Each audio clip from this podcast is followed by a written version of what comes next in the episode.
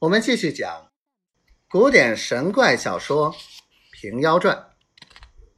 功劳簿上，诸葛随志第一。诸葛随志道：“老僧出世之人，要述功劳何用？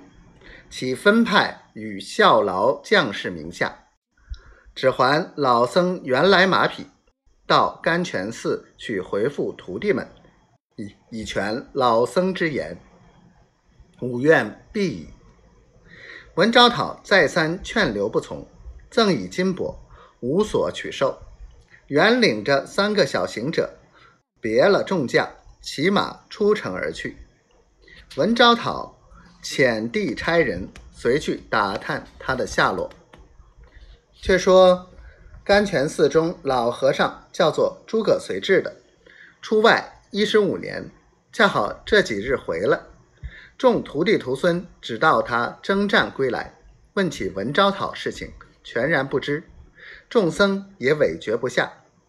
这一日，只见远远的三个行者控马而回的，马上坐的又是一个诸葛随志，与寺中的全然无异。众和尚大惊，商量道：“我们不需费嘴，竟去请里面的老和尚出来，待他两个自辨真假。”却说外面的长老下了马，一径走入佛堂中去。里面的长老出来一见了，便骂道：“什么怪物，假冒老僧的面貌！”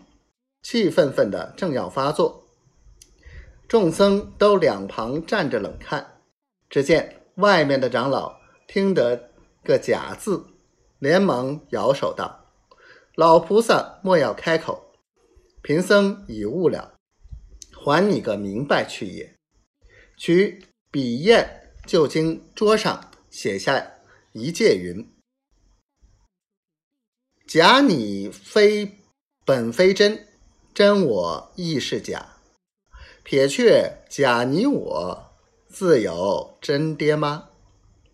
咦，亏你今朝肯认真，笑我十年空作耍。”又写四句道：“贝州城下霹雳吼，白云洞里翻筋斗。万法皆空归去来，担子如今不出丑。”写完投笔，盘膝坐下，瞑目而视。众僧上前看时，已换了形象。只见浓眉隆准，阔口方颐，分明是担子和尚模样了。方知担子和尚是个圣僧，个个惊讶不已。